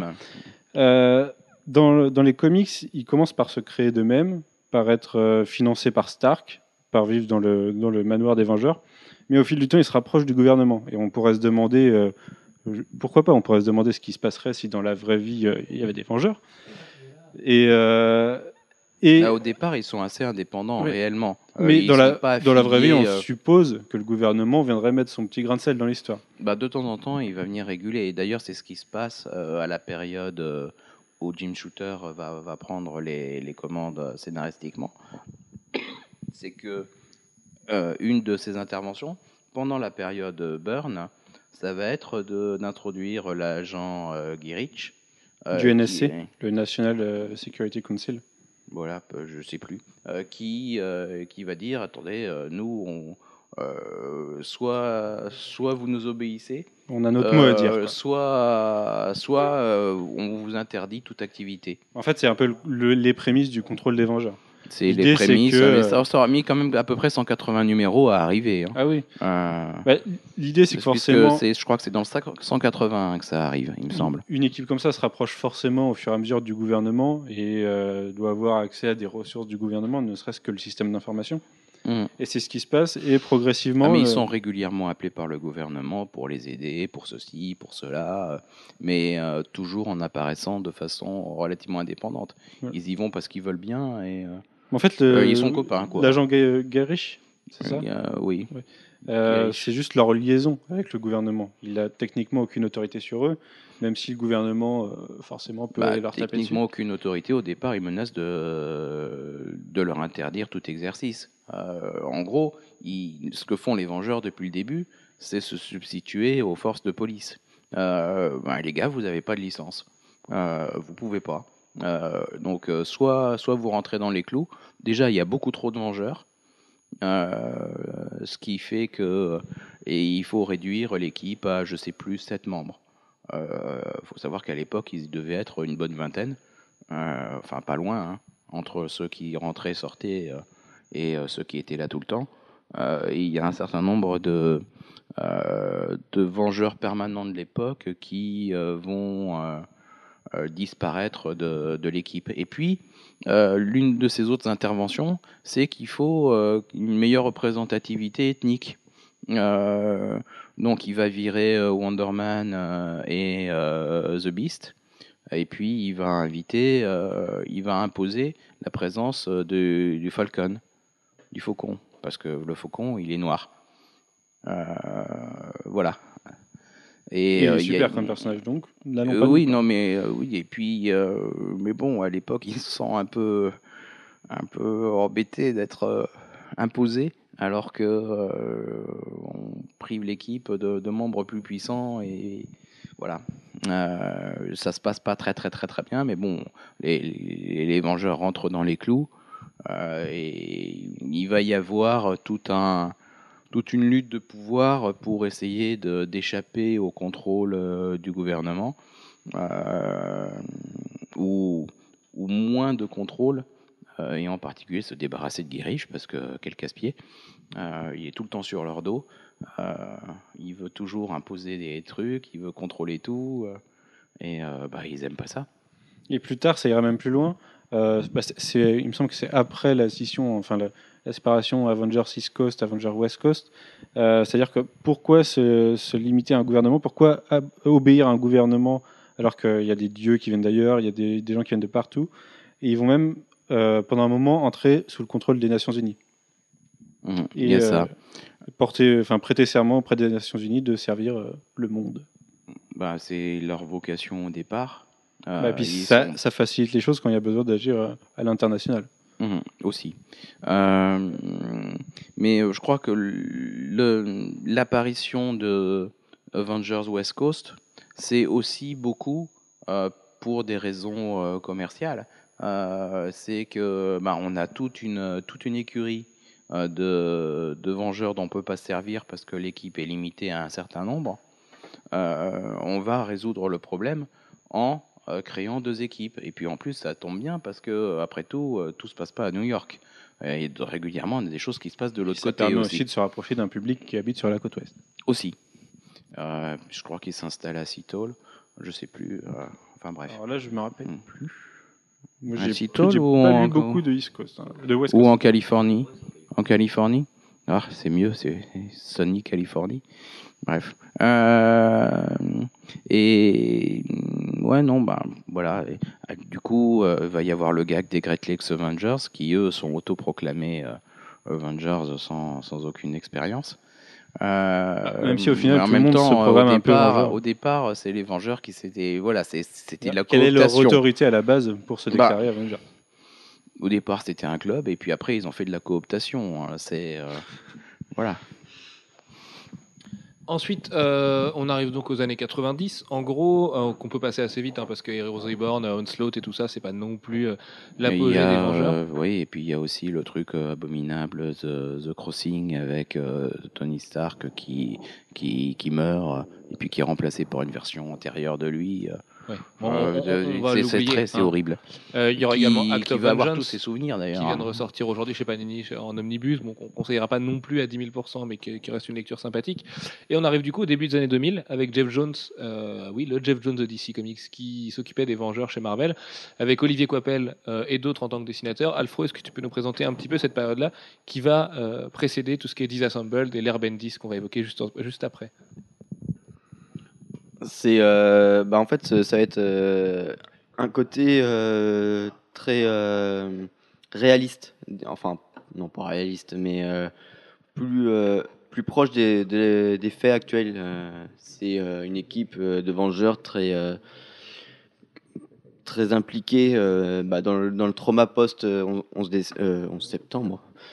Et du coup, on va avoir des menaces d'armes chimiques, ce genre de choses et euh, le, le valet de cœur qui va être euh, au cœur de l'intrigue pendant euh, à peu près tout le run de Jones, ce, que va ce qui va enchaîner sur Bendis d'ailleurs, puisque Bendis là récupère en fait un subplot de Jones, c'est que le valet de cœur, voilà, c'est une menace atomique mais en continu. Et du coup, il y a une intensité différente en fait par rapport à ce qui avait pu être fait auparavant c'est qu'on va avoir euh, quelque chose de plus euh, pas dramatisant mais plus euh, alarmiste quelque part.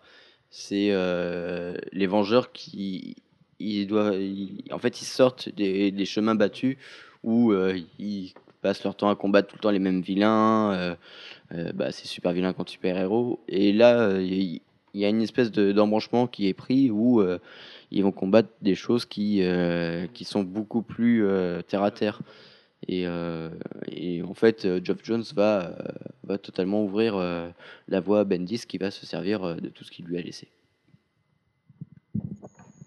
Très bien. Donc du coup ensuite on a Bendis euh, qui comme Manu d'ailleurs, c'est l'époque où on a commencé les Vengeurs vraiment l'un et l'autre, euh, qui va tout chambouler avec Disassembled parce que les Vengeurs sont un groupe vieillissant, euh, ils, habitent dans un vieux manoir, tout le monde a été Vengeur un jour, enfin je pense quand même leur facteur, a été proposé d'être super-héros hein, euh, une fois ou deux par l'équipe parce qu'ils étaient un peu en galère. Et puis du coup avec Disassembled, ça va être le premier élément de la trilogie Vanda de de Brian Bendis, qui va faire de Vanda l'élément, euh, pareil, comme tu disais avec, euh, avec euh, mince, Jack of Earth, mais son nom en français. Le valet de cœur, pardon. Euh, qui, du coup, Vanda va détruire les Vengeurs dans Disassemble, une saga dessinée par David Finch qui est absolument magnifique, où ils vont détruire le manoir, tout va être refait, recommencer, machin, tout ça. Elle va surtout tuer Hawkeye, ce qui donnerait une très belle scène dans House of M derrière, avec son retour, avec la flèche qui plante, et quand on le voit revenu, enfin, c'est mortel. Et ensuite, il va du coup commencer sur New Avengers. Donc, c'était la, première série New Avengers qui était vue à l'époque un peu comme l'ersatz de série Avengers. On se disait, oh, ils vont nous refaire un West Coast, ça va encore être pour déconner, tout ça. Sauf que pas du tout, c'est un ton super dramatique et c'est quand même une série qui a tenu jusqu'à aujourd'hui, euh, mercredi 28, bah non, on est jeudi depuis 10 minutes, euh, mercredi 28 novembre 2012. On a eu une série New Avengers en continu depuis, bon, On a est en numérotée, voilà, plusieurs fois, mais qui s'est jamais vraiment arrêté. Une fois, je crois. Et, Il y a eu que deux euh, volumes de New Avengers, non? Je sais Il pas. me semble que le premier s'est arrêté dans les 60 et quelques, et Ah que ouais, ça a repris avec le. C'est possible, le- ouais, qu'il y ait- qu'il y ait que seulement deux volumes, sachant que le deuxième est repris juste après la fin du premier. Euh, et les New Avengers, bah, c'est euh, le gros coup de fouet aux Vengeurs euh, pour en refaire une équipe jeune, parce que les mutants et Spider-Man vendaient trop bien, il fallait que les Vengeurs reviennent sur le devant de la scène, surtout que Marvel avait vendu ses licences cinéma euh, pour Spider-Man et pour euh, X-Men, et avait sûrement dans un coin de la tête déjà à l'époque d'y penser un tout petit peu. Et euh, on va se retrouver avec des héros comme Wolverine, Spider-Man et plein d'autres héros majeurs dans l'équipe. Du coup. Bah Oui, Bendis arrive et décide de tout casser, de, de, s- de remettre les choses à zéro pour repartir correctement. Euh, symboliquement, du coup, il détruit une partie des Vengeurs en les faisant euh, enfin, tuer par Vanda, et il détruit surtout le manoir qui est la base de toujours des Vengeurs, qui avait déjà été détruit, mais bon, Plusieurs voilà. fois, hein. Mais euh, les autres fois, Stark avait plus de sous. Ouais, Euh, et puis en un numéro, ça là, reconstruit là, pas. il était juste, euh, il était juste euh, encore très très riche, mais pas au point de pouvoir financer euh, la reconstruction plus euh, l'entretien euh, Bah, disons de tous du les coup, attirails des ça, ça lance une autre idée, c'est que il construit, il reconstruit pas son manoir, mais il construit une tour, euh, une tour dédiée aux Vengeurs, qui sera plus le manoir Stark euh, devenu le manoir Vengeur, mais une tour dédiée aux Vengeurs directement.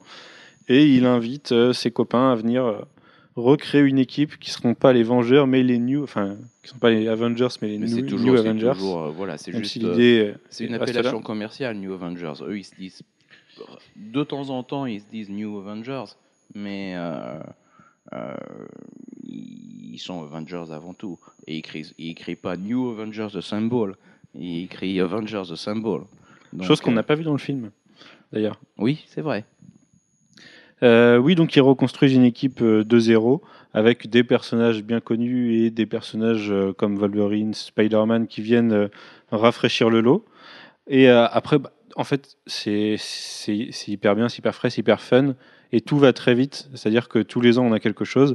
Dès la première année, on a House of M qui se passe en parallèle, dans laquelle les Avengers sont... et les X-Men ont un crossover qui va changer l'univers Marvel pour très longtemps. Et voilà, c'est le crossover fondateur d'une grosse partie de l'univers Marvel ces dernières années. Et euh, c'est peut-être là que Bendis a fait son gros coup chez Marvel. Pour, enfin, c'est c'est peut-être un peu réducteur de dire ça, mais c'est c'est ouais, c'est le premier gros coup sur l'univers de Marvel de Bendis. Ça a une influence majeure sur, le, sur la suite de, de l'évolution de l'univers Marvel, et en particulier du côté des mutants. Et très vite, euh, moins d'un an ou moins d'un an plus tard, je sais plus, euh, vient l'idée de, euh, on en parlait tout à l'heure, d'un contrôle du gouvernement sur les, sur les Vengeurs, sur les héros en, en eux-mêmes. Euh, idée qui est, qui est déjà instillée. Instillée, ça se dit, j'ai un doute. Déjà instillé. Instillé. Instillée, ouais. Oui, Ouais, genre, ouais. Pas, pas gay en tout cas, non. Et, et qui vient, enfin, le point final, c'est la, c'est Civil War. c'est Civil War, mais euh, déclenché par euh, l'explosion euh, provoquée par les New Warriors. Non, les. Euh, les, si, si, c'est les New Warriors. Si, c'est les New Warriors, oui. Ça, c'est, c'est- non, c'est pas, c'est pas eux qui déclenchent l'explosion, c'est Nitro qui. Oui, mais par. qui- su- mais parce sur que euh, parce que les autres le poursuivaient et que. Ah, donc, l'idée, c'est que l'équipe est un peu. Est mal entraîné et que du coup pas, pas contrôlé, fait des bêtises et il y a une catastrophe qui se produit. Ce qui, re- ce qui amène le, le, le, Le super-héros gouvernement. contre le acte. Je sais plus, on s'en fout. Superhuman euh, Regi- Le Registration Act, c'est ça. euh, qui impose euh, aux, Aux super-héros de s'enregistrer et d'être homologués auprès du gouvernement, donc entraînés, en fait des validés. auxiliaires de police, tout simplement. Voilà. Euh, ils ont le droit de, ils ont le droit d'avoir une arme, c'est-à-dire leur super pouvoir et de s'en servir seulement si euh, ils font Si partie validé. des forces, euh, des forces reconnues par l'État. Donc Et ça, ça crée, Du coup, ils ne travaillent pas de façon indépendante. ça crée vite une scission au sein des, des Vengeurs. On a d'un côté euh, le, le point de vue de Tony Stark qui est pro-registration. Bah, il n'est pas tant Registration Act. que ça. Il pense que c'est un moindre mal et que c'est Ah, que c'est nécessaire en fait, qu'il faut un mal nécessaire euh, et que tant qu'à qu'à devoir le subir parce que c'est nécessaire, autant être aux commandes. Euh, Bon, c'est un peu plus tard, on va prouver que euh, ça ne marche ça que si la personne qui est aux commandes, euh, c'est pas toujours la même personne. Les lois sont pas faites par rapport à une personne, elles sont faites pour tout le monde. Et on peut pas. euh, euh, et c'est ce que c'est l'argument que tient Captain America, euh, lui qui a connu des retournements de gouvernement, en, particulier en sa défaveur. On peut pas faire, on peut pas fonder la confiance dans une loi sur euh, la personne qui en est garante, parce que cette personne, elle va changer à un moment ou à un autre. Et euh, bah, quand on a Norman Osborn à la place de, à la place de Tony Stark euh, à la tête du pouvoir exécutif, et ben ça fait très mal. Donc là, à partir de Civil War, on a, bah, on a Civil War en fait à partir de là. On a deux camps, deux camps de héros qui s'opposent, qui s'opposent et qui se battent euh, pour savoir si, si- enfin pour, défendre leurs qui- idées. Qui refusent de s'enregistrer. Ce qui, ce qui est le plus comique dans l'histoire, c'est que euh, celui, celui qui est le porte-drapeau de l'an- de l'anti-enregistrement, euh, c'est le seul, l'un des rares qui, qui était connu, euh, en- qui n'avait pas d'identité secrète. Steve Rogers, tout le monde sait que c'est Captain America. Euh, donc, euh, alors que Tony Stark a très très très longtemps maintenu son identité secrète. Euh, et que c'est à peu près à cette période-là seulement qu'il la, dévoile. Euh, Donc là, on a des gros événements. On a Peter Parker qui se démasque, même si ça va être effacé plus tard par Joe Quesada. On a la mort de Captain America, qui est un gros de- coup pour les super-héros. Et c'est là qu'on a la scission et que c'est le gros, enfin ça devient un peu le grand n'importe quoi des équipes Avengers. On a toujours les New Avengers qui sont euh, qui sont pas officiels. On a les Mighty Avengers qui deviennent l'équipe officielle. Voilà, celle de Tony Stark. Et les New Avengers, c'est les rebelles. Pendant longtemps, ils vont se battre. On... Les, les choses vont évoluer. On va avoir Là, ensuite y en a qui sont le Dark Reign. On va, on, va, on va continuer sur le Dark Reign, où là, c'est Norman Osborn qui va prendre les choses en main et du coup lancer les Dark Avengers, tout en continuant à ce qu'à côté, il y ait les, les Mighty Avengers et les New Avengers, mais qui vont redevenir copains. Euh, pendant ce temps-là, on avait aussi la Avengers Academy, qui était euh, l'idée du gouvernement d'entraîner les jeunes super-héros à Bah, devenir des vrais héros. l'époque. Avengers Initiative, qui est ensuite Mais- devenue Avengers Academy, qui Oui. maintenant va devenir euh, Avengers Arena Oui, qui ensuite deviendra raisons. Avengers, il ne reste plus qu'un, parce qu'ils sont tous morts. J'en étais où? Donc Dark Avengers, Mighty Avengers, New Avengers. Euh, tout ça, ça va être relaunché à la fin du Dark Age euh, les da- les- et l'arrivée du Heroic Edge. Donc là, tout le monde redevient copain. Mhm. Euh, globalement, on Il essaye y a d'effacer les choses. Avengers Et un titre New Avengers, du coup. Il y a toujours des New Avengers et des Avengers. Il y a des gens qui font partie des deux. Euh, là, l'idée, c'est juste d'avoir deux équipes avec deux directions et à s'occuper de deux choses différentes. Mais euh, mais il n'y a pas de il a pas de scission entre les deux. Il n'y a pas d'opposition. Et tout le monde est copain. Tout, tout le monde travaille ensemble. Les Dark Avengers disparaissent à un moment. Maintenant, ils sont revenus parce que c'est les Thunderbolts qui ont changé de nom. Mais ça, euh, n'en parlons pas. Et on arrive euh, à la fin du Heroic Edge, euh, ben, pas à la fin, mais on évolue et on arrive à la fin de l'ère Bendis. Et du coup, aujourd'hui, New Avengers s'est terminé. Avengers s'est terminé il y a quelques semaines, une ou deux semaines, je crois. Une semaine. Les Vengeurs viennent de se battre contre les X-Men. Et euh, on va peut-être pas spoiler tout, mais il y a un- l'univers Marvel est remodelé. Euh, les... On va avoir de nouvelles équipes encore. Donc on va avoir Je crois qu'on peut quand même peut-être dire que euh, Qu'il y a le- un le- mélange. Le pitch, le pitch du, du Marvel Note, c'est que c'est le mélange. Voilà. Euh, c'est de En fait, les mutants étaient mis de côté depuis beaucoup trop longtemps chez Marvel euh, au profit des Avengers, enfin des Vengeurs. Moi aussi, ça me choque de dire des Avengers du coup. Et, euh, ouais. Et l'idée, c'est de ramener les mutants euh, sur le devant de la scène en les, méla- les mélangeant aux Vengeurs et en, en arrêtant cette euh, scission euh, au sein de la publication Marvel entre l'univers mutant et l'univers Avengers. Euh, donc on a trois équipes. Donc on a une première équipe qui est chapeautée par euh, Rick Remender, c'est Uncanny Avengers. Alors qui a eu des problèmes de publication pour l'instant. Non, deux. Le deuxième est sorti aujourd'hui. ah oui, d'accord. Oui, après 6 ou 7 semaines, Alex. Euh, 7, Et le prochain sort dans. 6. C'est ça. Donc, on aura un numéro tous les un mois et demi, voire deux mois. C'est ce qui risque d'être sympa pour la publication. Donc là, on a qui dans cette équipe? On a Vanda, on a Rogue, euh, on doit avoir Captain America, Thor, Havok. Si Wolverine, oui, ah, c'est vrai. Voilà. Donc euh, quatre mutants de, de Avengers, même s'il y en a qui ont été Avengers et, mais qui sont quand même mutants. Donc c'est moitié-moitié. On, a, on va voir les New Avengers et les Avengers qui, cette fois, vont être euh, chapeautés par Jonathan Hickman. Donc, euh, bah, en fait, c'est la grosse inconnue. On ne sait pas du tout ce que ça va donner. Euh, L'auteur a l'intention de se diriger un peu plus vers le cosmique. On va voir ce que ça bah, donne. un- ça pourrait être une forme de retour aux sources parce que Sachant qu'il fait aussi revenir le Squadron Supreme et Hyperion, ce, Mhm. cet ersatz de Justice League, de DC, tout ça, Mhm. avec un Adam Kubert qui fait Hyperion qui ressemble énormément à Superman en pencil, notamment. Oui, ben, en même temps, c'est une copie de Superman, donc euh, c'est pas totalement anormal. Euh, mais suivant comment il est dessiné, ça apparaît plus ou moins. Euh, mais le, côté cosmique, c'est quelque chose qui, est récurrent chez les Avengers, donc c'est une forme de retour aux sources aussi. En fait, là, on est dans la grosse inconnue. C'est-à-dire qu'on a d'autres séries qui sont sorties chez Marvel, pour Marvel Now, qui sont plutôt pas mal.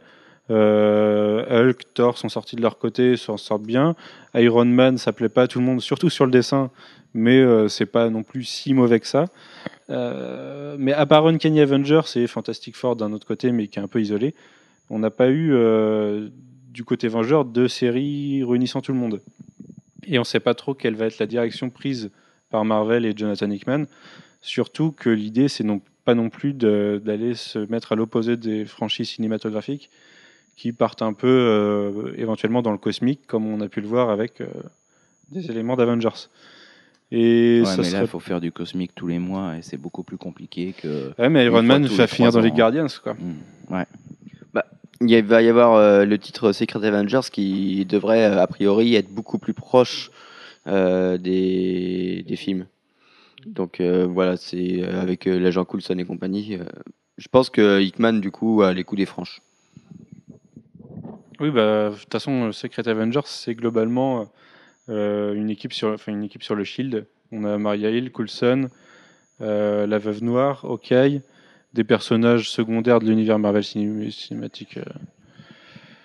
oui, Sullivan, on va, on va en arriver là. Donc voilà, bah, en fait, toi, t'en attends quoi de, de- des Avengers de Hickman, Sullivan Euh, bah, je suis pas le plus gros fan d'Hickman de l'univers, donc euh, voilà, j'attends des beaux dessins parce que c'est Jerome Peña de- sur Avengers, même si les couleurs de Dean White collent pas encore une fois et que j'aurais préféré voir Laura Martin sur lui.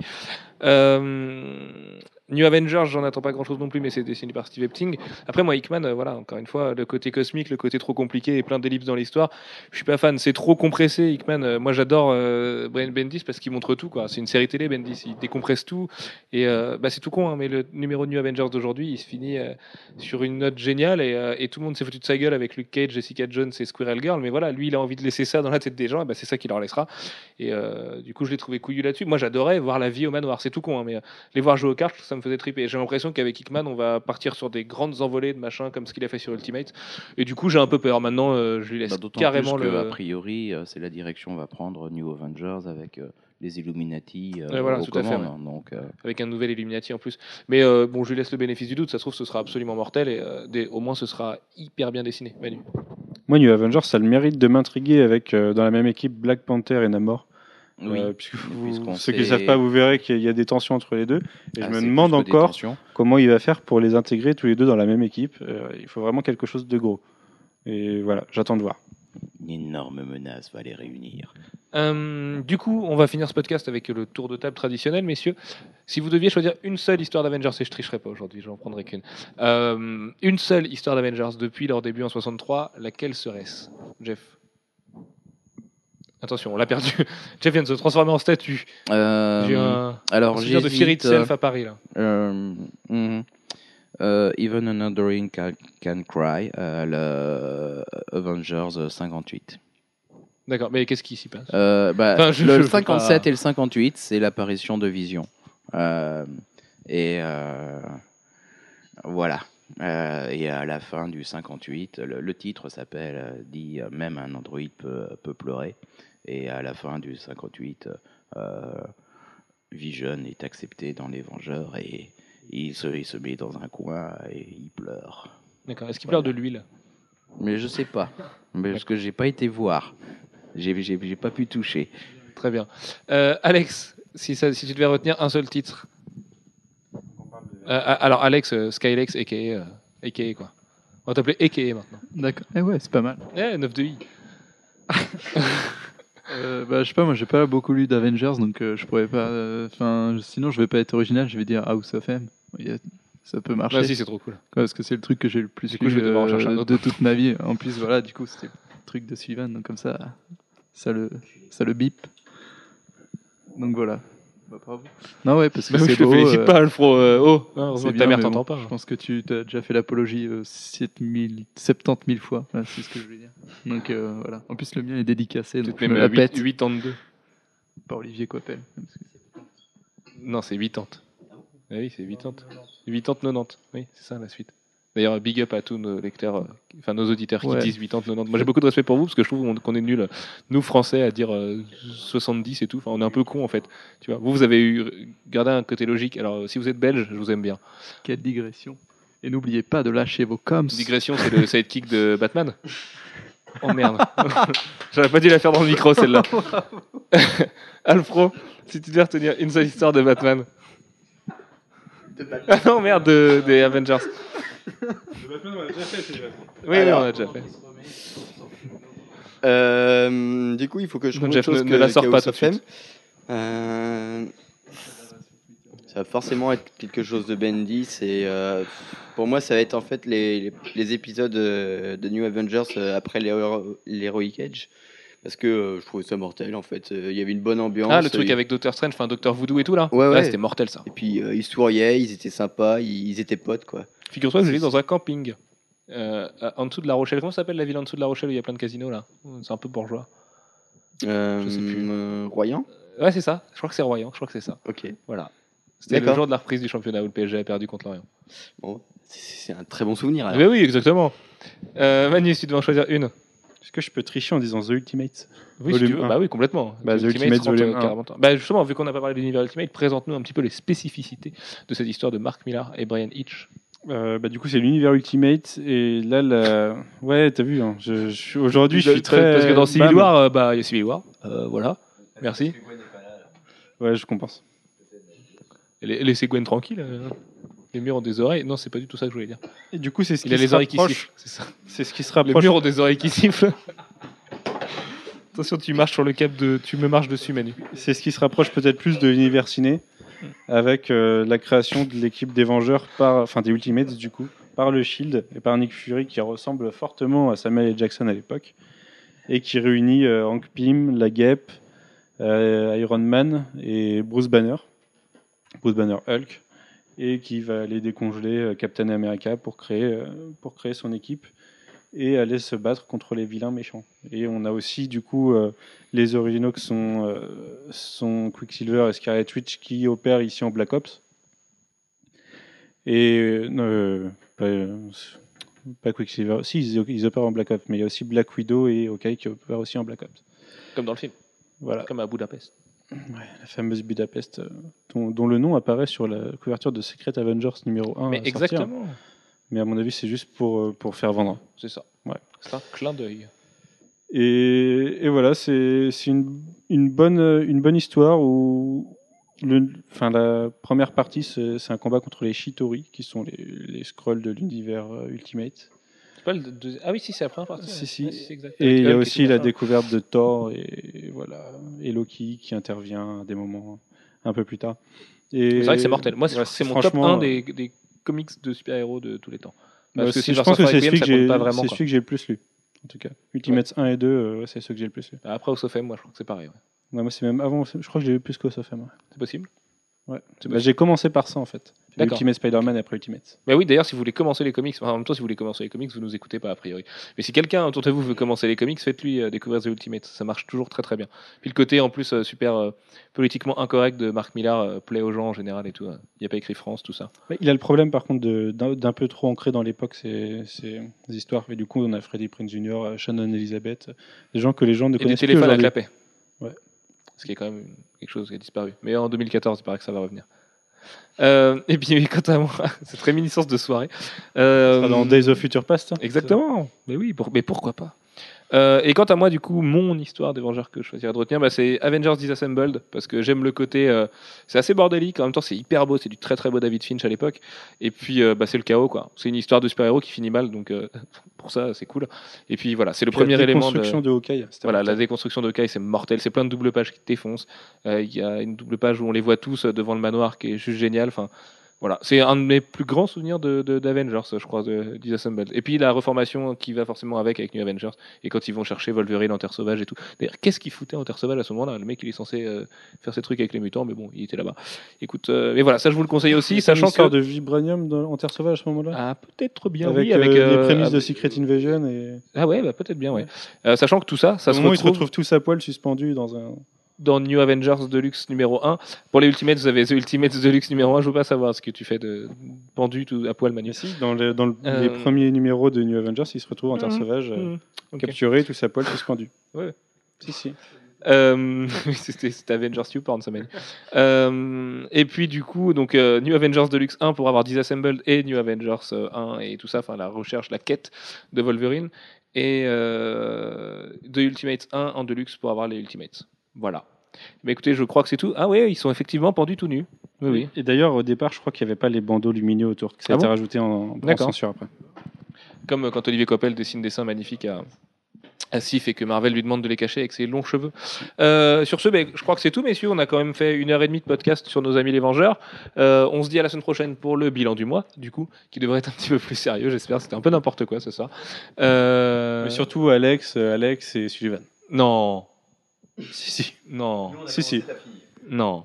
Euh, et puis du coup, la semaine d'après, avec un podcast consacré à la Justice League, où je promets de ne pas dire que DC est plus euh, conservateur que Marvel. Voilà, c'est juré. Sur ce, on fait plein de gros bisous. On vous dit bonne soirée. Ciao.